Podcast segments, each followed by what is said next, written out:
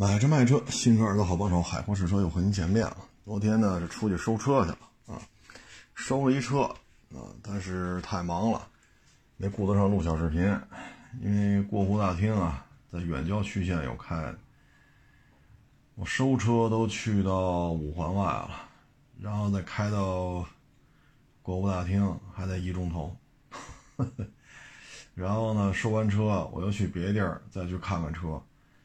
所以确实有点忙啊，这大太阳底下晒啊，上午出去的，回了家都快五点了嘛，啊，所以就没录，确实太晒了啊。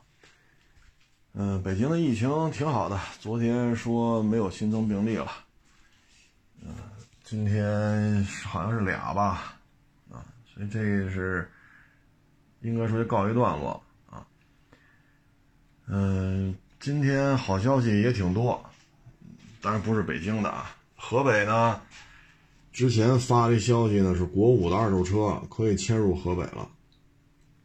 你像我们要卖车，河北的网友要买，那他只能是国六 B 的啊，要么就是比如说这一三年、一四年的啊，零八年、零九年的，他要买就得上外地牌，内蒙啊、辽宁啊。啊，山西啊，然后回河北开去。那现在呢，只要符合国五的就行啊。当然了，你说一零一一的、零八零九还是没戏啊。那怎么弄也到不了国五。但是如果说一八一九的啊，甚至于一六一七的啊，看看当地城管所怎么认证吧。如果认证为国四，那就没戏了；如果认证为国五，那就有戏啊。因为我们之前卖过一七年的，就非说是国四。但是北京一三年就是第五阶段了，一七年怎么可能是国四呢？所以外迁，哎，就非说是国四，所以这事儿吧不好一概而论。但是放开国五，这终究是好事嘛，啊，最起码我们的车，河北的网友要买，只要符合国五的，直接能迁回去，啊，这个最起码是没有问题啊。嗯，但是北京。还是没动静啊！啊，你说弄个一九年的车，国五的，你说北京迁河北，那你弄个一九年河北的车，你迁不了北京来啊！所以这事儿还是等等吧啊！然后上午得到的是这个消息，下午呢又多一消息，就是河北呢对皮卡要解除限制了。这个最利好的应该就是长城了，因为长城就在河北嘛。保定是他的大本营啊，所以这个对于河北的这些网友来讲，这是好消息啊啊！取消限行啊，那也就是说买个皮卡就等同于小客车呗。当然这是我个人理解啊，人家 只是写了取消皮卡限行，后边这个等同于小客车，这是我加的啊，所以我加的这句话没有法律效益啊。你要是河北当地的网友呢，您问问当地车管所。啊，什么张家口啊、秦皇岛啊、唐山呀、保定啊，是吧？皮卡现在怎么怎么怎么个待遇啊？啊，问清楚啊，问清楚，以您当地车管所正式答复为准。但总体看吧，这对于河北的 车市来讲，不论是皮卡的新车销售、二手车销售，还是说河北当地的同行上全国去抓车去，这肯定是利好消息啊，挺难得的。但现在北京没什么动静，这事儿，哎呀，这事儿我确实是觉得没招啊。咱们国家呢，三大经济片儿啊，经济发达的片区一共是三个：京津冀，这以北京为主；然后江浙沪，这发展的面儿就很大了，都是非常发达的地区啊，江浙沪；然后就是广州、深圳。嗯，应该是三大经济发展的热点地区吧？啊，江浙沪覆盖面比较大，上海啊、杭州啊、南京啊，啊，呃，整个浙江省、整个江苏省，这都不差钱啊。嗯，但是现在这个骨头不好啃呐。首先呢，你像北京为例啊，如果保持现有政策呢，那新上牌的车肯定都是国六 B，要么就是电车。对吧？最起码电车行驶状态下没有尾气排放，对吧？这是能做到。至于说电池生产环节污染不污染环境，电本身在制造过程当中，就生产电的过程当中会不会产生环境污染？啊，就是电和电池啊，那这个咱就不在这儿讨论这问题了。所以呢，我新增的机动车要么国六 B，要么没排放，啊，然后再用车呢，可能有些车你卖了我买，我卖了他买，但有些呢就外迁了。那相当于国五及国五以下的在用车呢，它是逐年缩水的，啊，你比如我们之前不收这国六 B 的哈弗 H 九吗？绿色的，四月底收的吧。那车就卖到河北去了。那对于北京来讲，这些在用车会在逐渐减少，哎，可是你这口子一开吧，相当于外地的国五排放车呼啦啦呼啦啦又进来了，它的尾汽车尾气排放总量控制，这个可能会有一些冲突啊，所以就看这个政策能不能在北京解封吧，啊，因为北京是有标杆的这种。这种象征性的这种作用，说北京要都解封了，那其他城市嘁哩喀喳也都开了。说北京这边这次不参与，那可能啊，可能江浙沪、广州、深圳啊，可能也不会那么痛快啊。所以这话儿咱也不能说死喽。万一这节目明天一发布，人明天北京市政府说行，那咱不就根儿干了？所以咱就是期待吧，期待政府的这个最终的一个答复，行还是不行啊？嗯，昨天录了个每日一车四缸福克斯啊，这车呢，我个人感觉就是什么呢？说 1.5T 排量没变，但是呢，三缸变四缸，可是它这变速箱呢，从 8AT 降为 6AT 了，这个，嗯。我觉得不应该，啊，不应该，所以现在很多网友质疑，这是不是老的那套动力系统，然后升级为国六 B，又端到福克斯上了，这事儿咱也没法说，因为我也没见着这车，对吧？你说找一个福特其他的车啊，1.5T 四缸加 6AT 的，咱俩车放一块儿，咱看看变速箱型号是不是一样，发动机的外观啊，这些布局走线啊，是不是一样？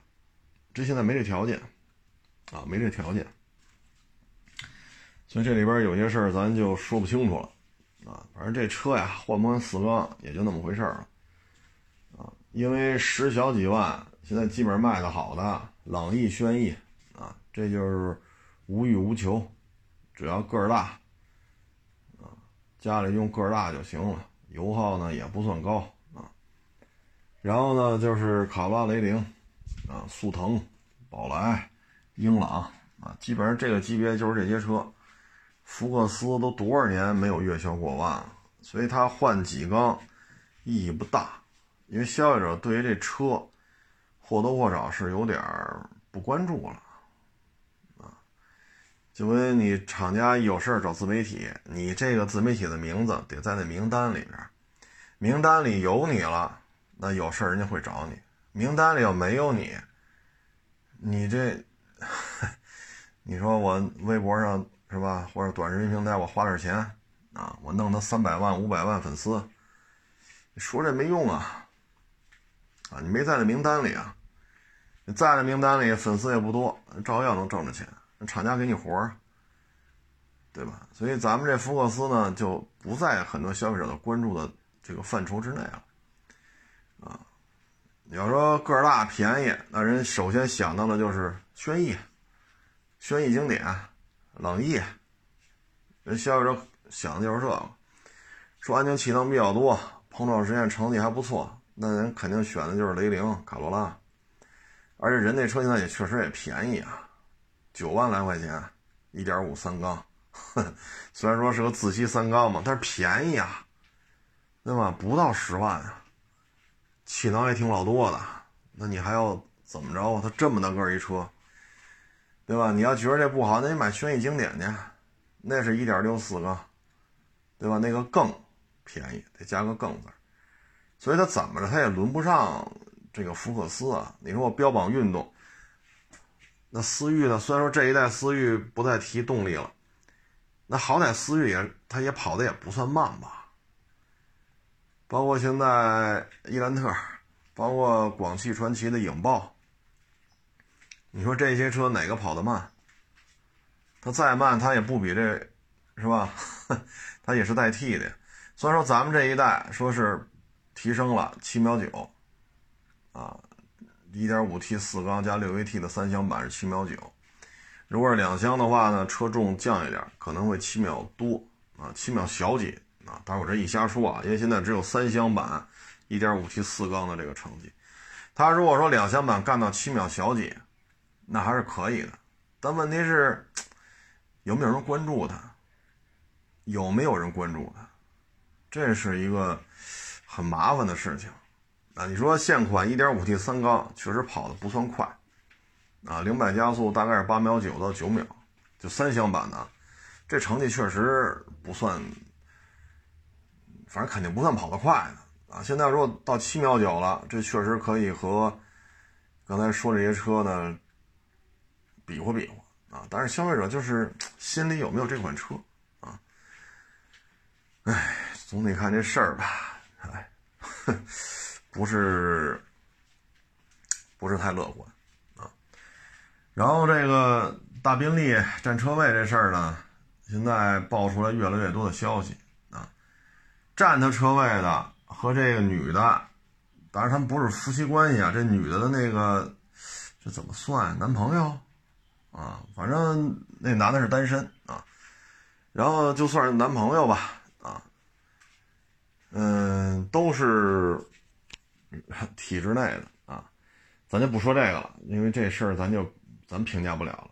但是我的感觉就是什么呢？这套房子说三千万打底啊，三千万你在深圳、在北京、在上海，说这房子值三千万，这肯定不是老破小了啊，这这这个相当可以了。你三千万去望京，你也能挑一个真是。挺大的房子了，啊，你就说十四五万一平，十五六万一平，三千万，那那这房子面积也不小啊，也得奔着二百平去了呀。那二百平，这这怎么说也算个大平层了，对吧？你在上海说那那个电视塔边上，对吧？江景房三千万，这也能买啊，啊，也能买啊。所以就是我现在就特好奇，就是什么呢？当咱不说别的事儿了啊，说贪污腐败这个那，这不是咱们管的事儿，那是纪委的事儿。咱就说这事儿啊，说三千万的房产，一停车位摆不平，双方吵吵，啊，最后弄到这种，哎呀，是这怎么说呢？就是不是一个太得体的一个处理处理方式，尤其是期间的这些。啊，包括这个男的也躺地下了，女的也躺地，俩人在停车场这这个，对吧？这地库里就就躺那儿了，互相说对方打。哎呀，这个实话实说啊，不是太体面，哈哈，不是太体面。这个，哎，我我感觉啊，深圳哪儿都挺好的啊，经济发展的活力呀，防疫呀，对吧？你看它和上海疫情都是前后脚的事儿。但是深圳有个十天八天摆平了，接着复工复产，而上海一开始多多少少是有点跑偏了，最后就弄到六月一号还是六月二号这才解封啊。但是呢，你看就这个车位，说三千万的房子，这到哪儿都不算便宜房子了啊，不算老破小了，这真的算是蛮高端的一个楼盘了。那最后因为车位两边都是有头有脸的人物。对吧？都是体制内的，级别都不低，你最后弄成这样，我的感觉就是什么呀？就是深圳关于停车位的管理，到底应该归谁管？咱有没有必要说最后岁数都不小了，看那样子也都得四十往上了，咱有没有必要弄得双方都得满地打滚？真的没有必要这样啊。所以你要，当然我也消费不起啊。就说，我要花三千万买套房，说投资也好，是自住也好，还是怎么怎么着？那你要深圳要这么闹，说全深圳地下车位都怎么怎么着怎么着？哟，那我也犯嘀咕，那我还不如看看广州，看看上海，看看北京呢，对吧？我这三千万，我你说在哪儿我不能看看？是不是？所以这个我觉得对于城市管理来讲呢，希望这事儿吧能够推动中国关于地下车位包括地上车位的管理细则早日出台。啊，不要弄得这种真是太……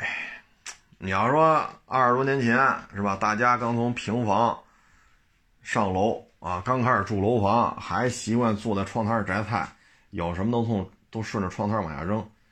你要说二十年前、二十五年前、三十年前，说发生这种情况，大家第一次使用地下车库，也不清楚怎么用，也不也不清楚怎么管理，这我认为正常，对吧？你看现在为什么？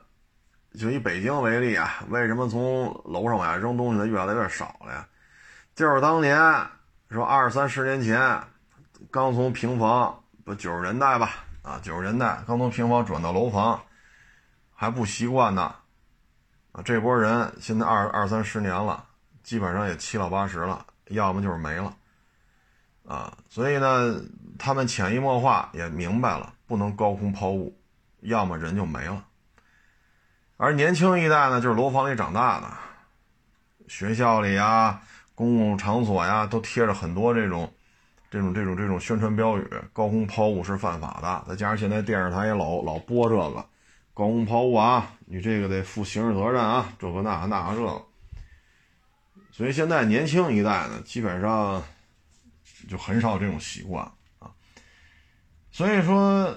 到了二二年，因为一个车位还能闹成这个样子，对于双方来讲有头有脸，最后弄得这么不体面，这个应该出一些细则了。那你看高空抛物，你甭管你是扔个猪蹄下去，你还是扔把菜刀下去，还是扔块瓷砖，这都是要出事儿的。前两天北京嘛，是有一家楼房没电梯，五楼还是六楼啊？就六层，就六层。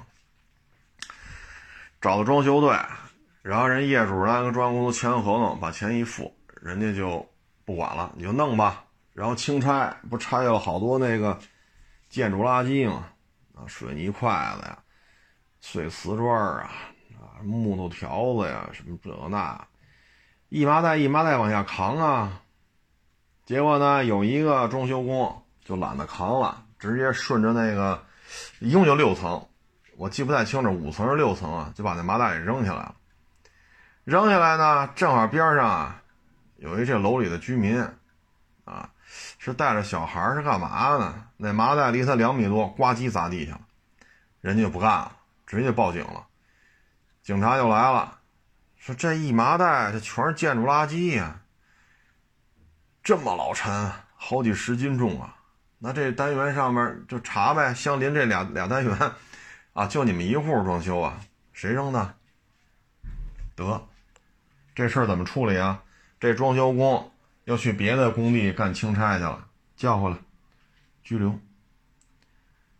啊，他是有详细的处罚的。你说我扔一麻袋，我我我就这回懒了，我我这个我那个，我我们来北京挣钱不？你说这没用。你把这么大一袋的建筑垃圾，付个亿的钱是扛下去。你是直接从阳台往下扔，拘留了。你不用解释那么多，啊，不用解释那么多。但是你看地下车位，你像这要如果说闹一个月了啊，唉，派出所也来，对吧？有骑警，还有那个，因为警服不一样嘛，骑警是骑警的，派出所是派出所的，就是至少有两波警察到到场了，怎么拘留呢？没有一个解决方案，最后你说都四十多了，都有头有脸的，你最后，哎，真是一个很不体面的方式来来处理这问题，啊，所以我也希望吧，这次能够推动关于咱们国家这种车位啊，地上的、地下的，这个这个免费的、收费的啊，固定长租车位还是。就是租赁车位不固定啊，还是说我花了钱了，这个有产权证，还是说像深圳这一次，当时开发商是连车位带房子一块给的，那甭管哪一种吧，像这种纠纷，我们有没有必要让它出现说这么长时间？这对于你要说真是花三千万买房，好家伙，你这车位这么管理的，那我还是别买了，我不行广州看看去得了，对吧？我你广州深圳离得也没多远啊，我上广州花这三千万，我就不能挑一挑吗？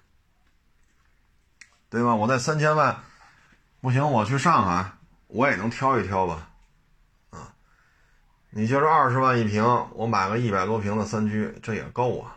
毕竟是三千万的这种造价，所以不要因为这个呢，成为一个特别有经济活力、发展特别快、特别有朝气的这么一个这么一个城市当中的一个短板啊！你像比亚迪当年就是深圳起的家呀。当年他是要跟松下干，还是要跟，还是要跟索尼干，上一个什么什么电池的新技术？这大当家的就没钱，后来是找的深圳，是一个区政府还是市政府？然后领导就来了，哎呀，这确实挺好。行，我们政府做担保，让银行给你贷几百万，然后这个。比亚迪这个手机电池一下就起来了，那你按理说，咱要是在这当地做个地方官，做个政府官，我凭什么给你担保几百万呢？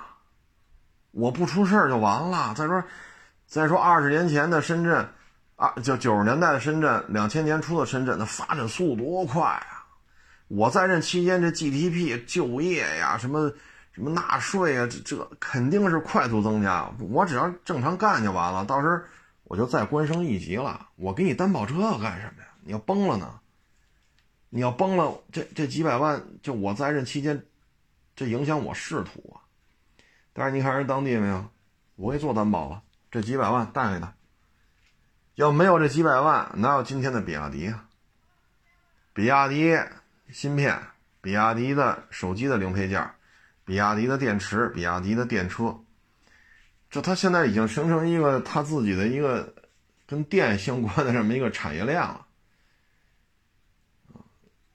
所以我相信这次吧，应该是能够出台一些新的方法，啊，新的管理细则啊，不要再闹到这样，啊，说一岁数到这儿了，二呢也都是，是吧？也都是体制内的，谁也 弄成这样，真是不太好。前两天节目当中呢，说到了动画片的事儿，这个好几个网友给我发微信，嗨，我当时也没注意，后来一问吧，那我就找找吧，这应该是机顶盒数字频道一百四十三，啊，我不知道您家的电视是不是机顶盒的，要带机顶盒是一百四十三，是一漫画频道，这个我看了看还挺有意思的，啊，他呢有的是演这个这个。嗯，抗美援朝，啊，有的呢是敌后武工队打日本人的炮楼，炸铁道，还有的呢是红军长征，还有那汶川地震，啊，汶川地震那个我看了看，真是，嗯，怎么说呢？零八年当时汶川地震吧，好多解放军也是，应该说是最美逆行者吧。别人都往外边跑，解放军往里边冲啊！然后呢，确实也救出了很多的老百姓。所以呢，从那之后吧，这些年几乎每年都有汶川当地的这些小朋友长大了，就要求当兵啊！因为什么呢？当时把他们一家人从废墟里边救出来的就是解放军，所以现在长大了就要当兵啊！所以这也挺感人的。啊，挺感人的。这些动画片拍的吧，我觉得这最起码是咱们中国老百姓、中国这个家庭当中的孩子应该看的东西啊，包括抗美援朝啊，这个应该是做的很好啊。你看现在有些单位的官博、官微居然还说韩战，那他妈叫韩战吗？管这叫韩战都是哪些国家呀？咱们这就叫抗美援朝，这不叫韩战。所以你说现在年轻一代老看一些 海外的其他国家的一些动画片啊、动漫啊，最后就潜移默化，这就成韩战了。这个作为中国人来讲，这就叫抗美援朝。中国人民解放那个志愿军啊，就是把美国美国鬼子从鸭绿江畔打到了三八线。啊，这这这事儿就得这么说。嗯，别到时候什么寒战寒战的，现在很多，哎，就咱们这个精神层面的这种文化战争啊，确实咱们可能过去这说两千年以后啊，这这一段时间吧，可能充斥的都是老外的东西啊，所以我们应该在这方面，应该说这个动画片吧，我觉得拍的还是挺好啊，拍的拍的还是挺好。包括抗美援朝那个是吧？这个连队说有一部分冲上去了，在那儿做坚守，当时是冰天雪地，穿着单衣单裤，然后呢，连长呢让一部分人去后边搬那棉服弹药，然后呢，就这波人就下了下了山去搬，结果呢，美国人轰炸机老炸，炸来炸去，卡车全给炸坏了。啊，最后呢，就就活了这么几个人，几个人呢，就力所能及啊，能扛多少扛多少吧，棉服啊，弹药，再从这个卡车被炸毁这儿扛着，徒步翻山越岭来到阵地上找他们连长，结果找到之后发现呢，这些人都在那儿这个坚守阵地呢，哎，他挺高兴，赶紧吧，换棉服吧，弹药也也也扛上来了，反正不多，但是有，结果没人搭理他，然后那个战士挨个扒拉去。都不动，这一看，纹丝儿不动，躺在这儿，全冻死了，单衣单裤嘛。后来呢，这时候美国鬼子又打过来了，打过打过来之后呢，这不就这就剩这几个了吗？到山后边去搬棉服、搬弹药嘛。他死也死在这儿吧，阵地不能丢。啊，其中有一个战士嘛，拿着那个爆破管啊，大概有两米多长吧，啊，里边都是炸药，就是。就从山上冲下去了，说美国鬼子，咱就都别都别走了，咱就死在这儿吧，啊，我活着不能让你冲过去，同归于尽，啊，然后就冲下去了，一拉弦，嘣，炸了，啊，然后呢，到最后一个战士了，他说这怎么办呀？就我一人了，也受了伤了，这旁边四号员，四号员不是炸死了吗？四号员那号在地下，他说我也会吹，我就剩最后这把子力气了，我吹这号吓唬吓唬他们。把他们吓跑了，这不是又能延延长一段时间吗？然后就站在阵地上吹，这一吹把美国人吓坏了，因为一听这冲锋号，肯定周围有大部队。结果呢，也巧了，吹这冲锋号之后，增援部队到了，啊，把美国给他打跑了，这阵地啊就算守住了啊。一个连队最后就活了这么一个，就剩最后把四号兵那个号捡过来吹号，就活了这么一个，剩下全死了。有的是冻死了，有的是打仗战死了，啊，就这些片儿，我觉得咱们说作为中国人的这个家庭，应该看的是这些东西，啊，所以有时候我看就是有些什么官微官博的，好家伙，居然能整出寒战了，哎呀，应该说精神文化层面，所以你看这些年吧，啊，包括这个韩流。啊，咱们这边也进行了一个管控，啊，所以有时候我觉得国内这年轻一代吧，有时候看着我也确实挺不能理解的。说这些演了一个韩国的一个什么什么战争片是吧？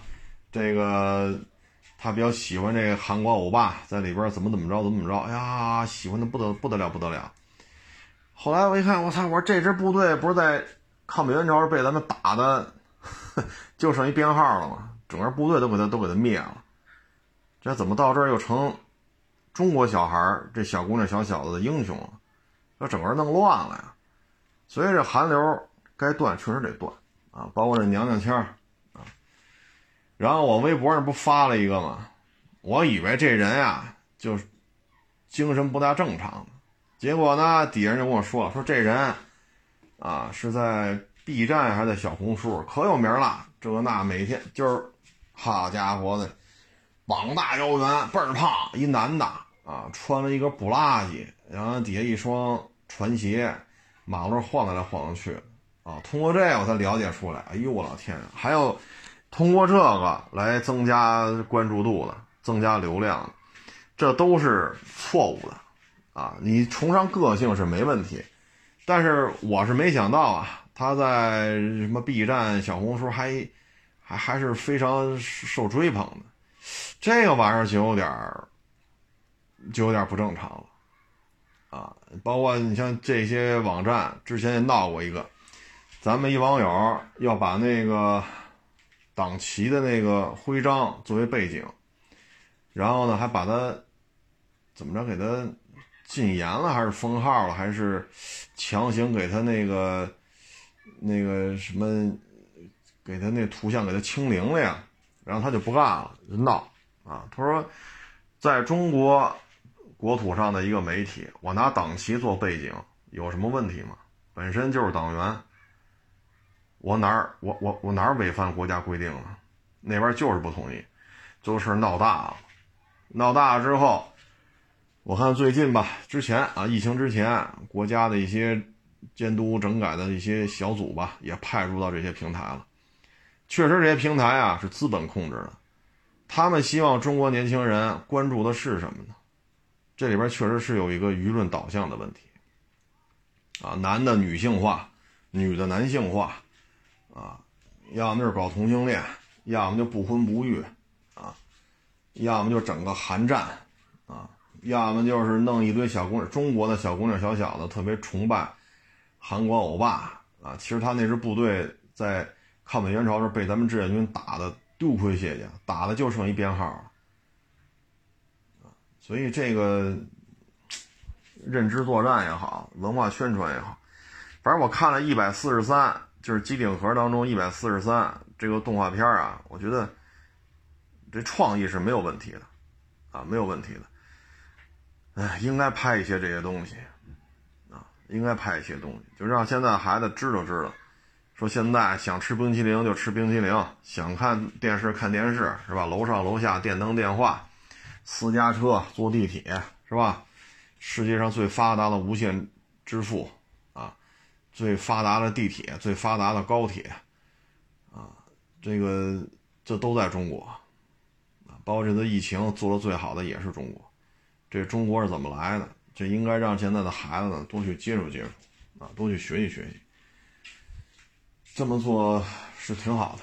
啊，一百四十三，好几个网友问我，我也没回复，因为我也不知道哪频道，然后今儿特意找了找，啊，就问了问我们家孩子，哦，才知道。大家可以带着孩子看一看，啊，带着孩子看一看。嗯，现在这个车市当中，呃，有些品牌吧卖的不是太好，啊，嗯，有些品牌卖的还行，啊，卖的还行的呢，卖的还不错的呢，优惠幅度在回调；卖的不好的呢，或者说还希望成绩再好上加好了呢。他可能要求购置税，不是国家免一半吗？那一半我也出了吧？啊，现在基本上两极分化，有的呢就优惠回调，有的呢就开始他负担那一半，有的呢，你像探险者 2.3T，我这看是我没搞清楚啊，是厂家的还是店里边的？说购置税说是怎么着，全就是卖方出啊，就大家可以去转一转，看一看啊，看看你心仪的这些品牌能差多少。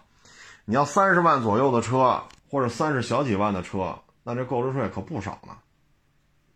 啊，这个各位就是多转转吧，多转转。像自主品牌几乎都是，或者绝大部分吧，都是负担另外一半的购置税。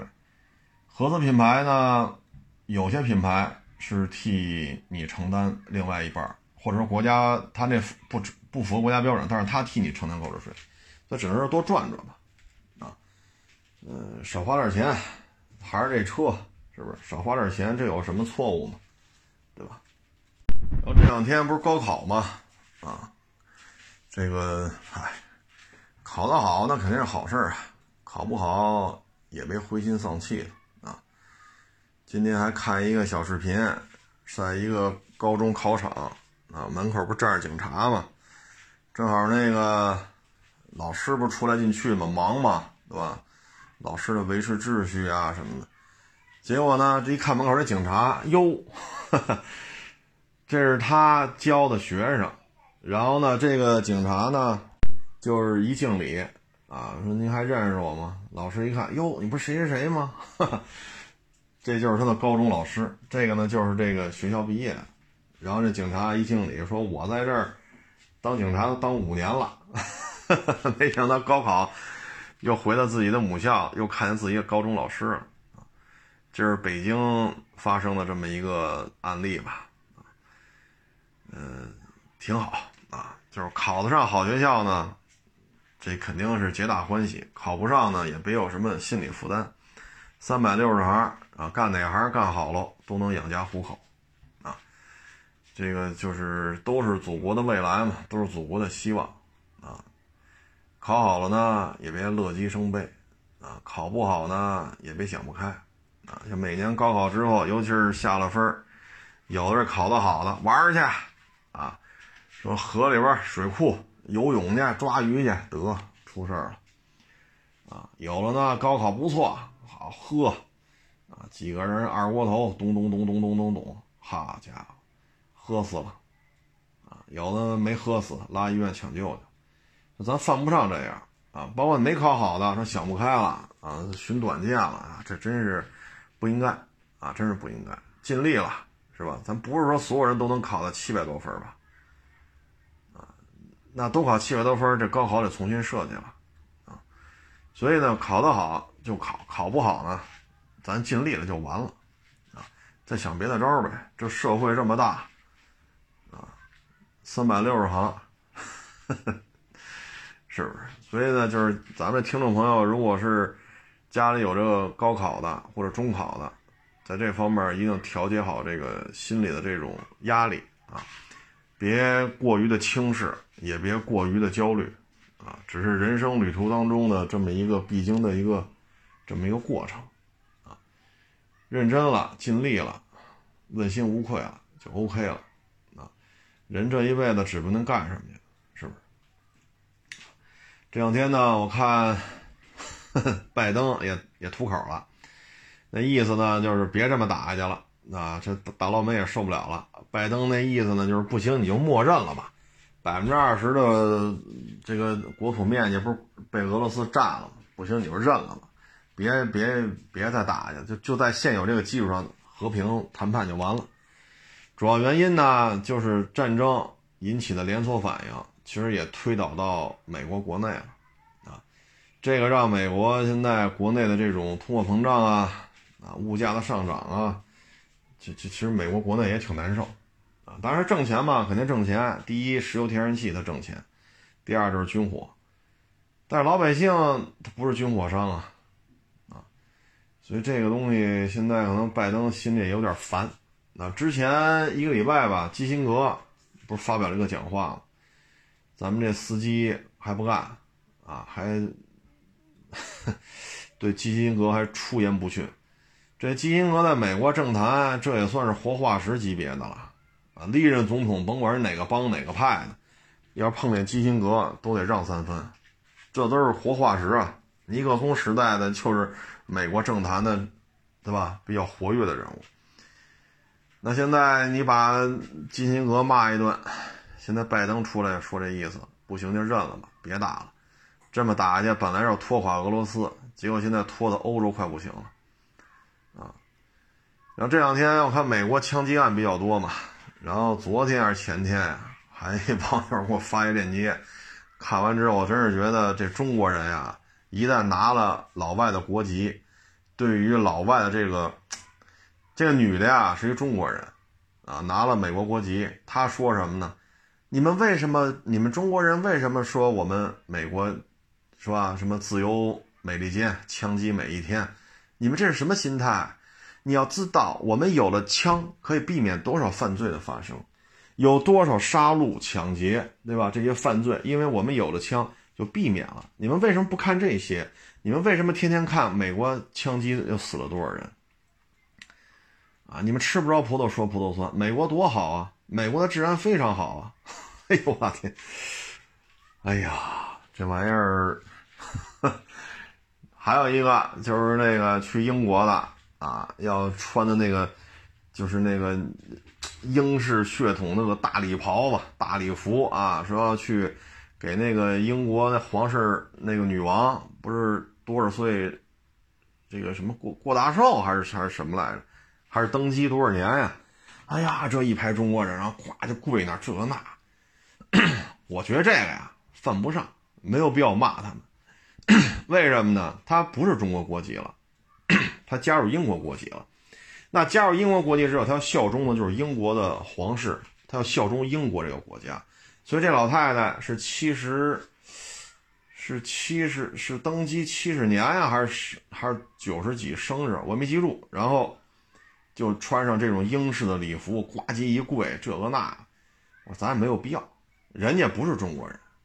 他认为自己是英国人，说人家 这些英国这些白人、黑人拿不拿他们当中国，拿不拿他们当英国人看，这咱也不操这心。他们认为自己就是英国人，他就要向这老太太效忠，哭唧就跪那儿了，那是人家的生活的这种选择，跟咱没关系啊。反正这个移民之后吧，就是你要真融入了呀，你没有必要再说中文了。你真融入了，你也没有必要说说中文，然后跟国内的中国人这儿怎么怎么着。你真融入了西方社会，跟这帮白人、黑人呀，整天叨叨叨叨叨，你也犯不上拍一些中文的东西，跟跟国内的中国人如何如何啊？你这个 包括这个啊，跟拿中文跟中国人解释，我们有枪是好的，我们避免了多少杀戮，我们避免了多少犯罪。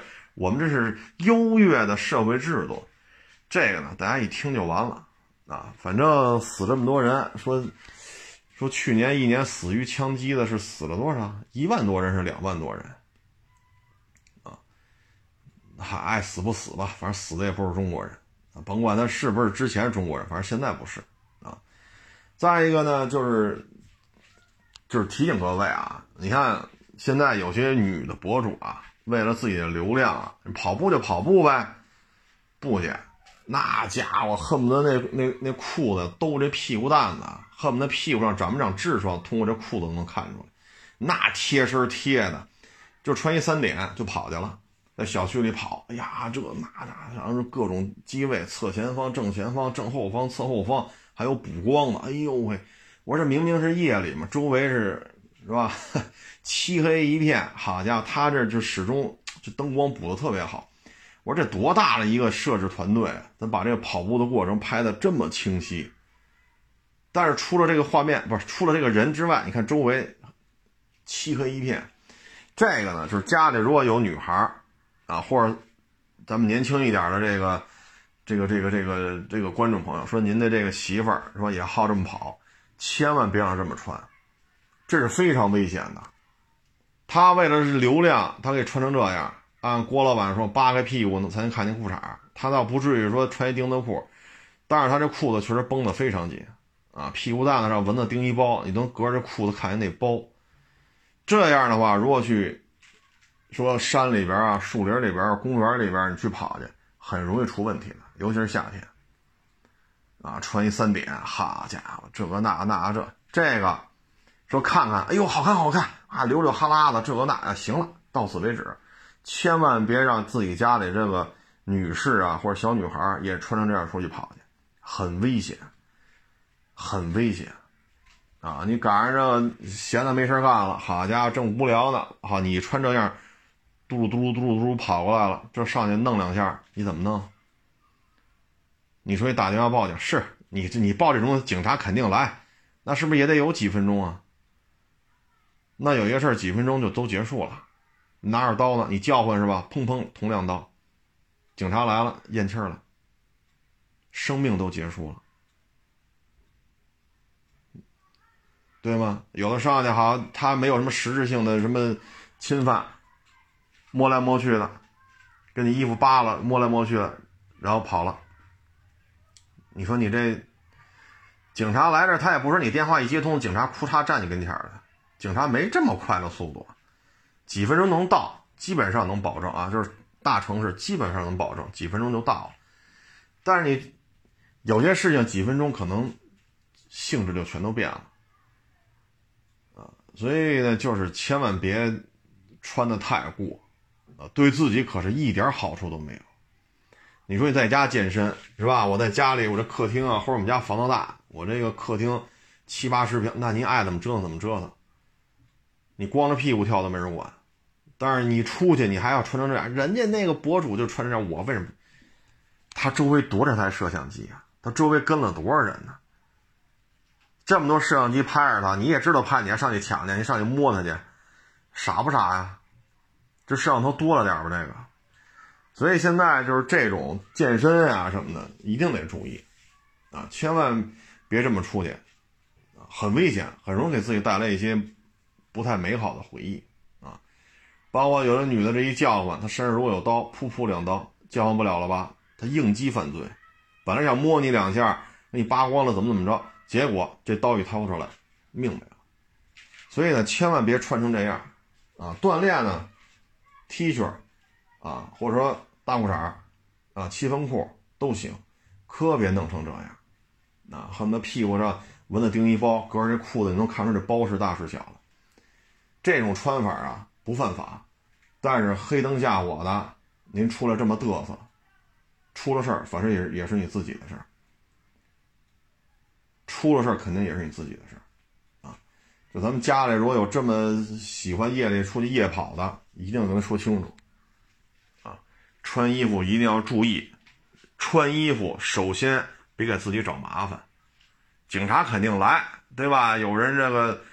这个是吧？跟你这乱摸呀，或者怎么怎么着的，警察肯定来帮你了。但是这是有几分钟的，而很多案子几分钟性质都变了。咱就说到这儿了啊，爱穿什么穿什么的啊，也是咱也就是纯粹就是提个醒啊，纯粹就是出于好意提个醒啊。行了，不多聊了啊，谢谢大家支持，谢谢大家捧场，欢迎关注新浪微博海阔试车手。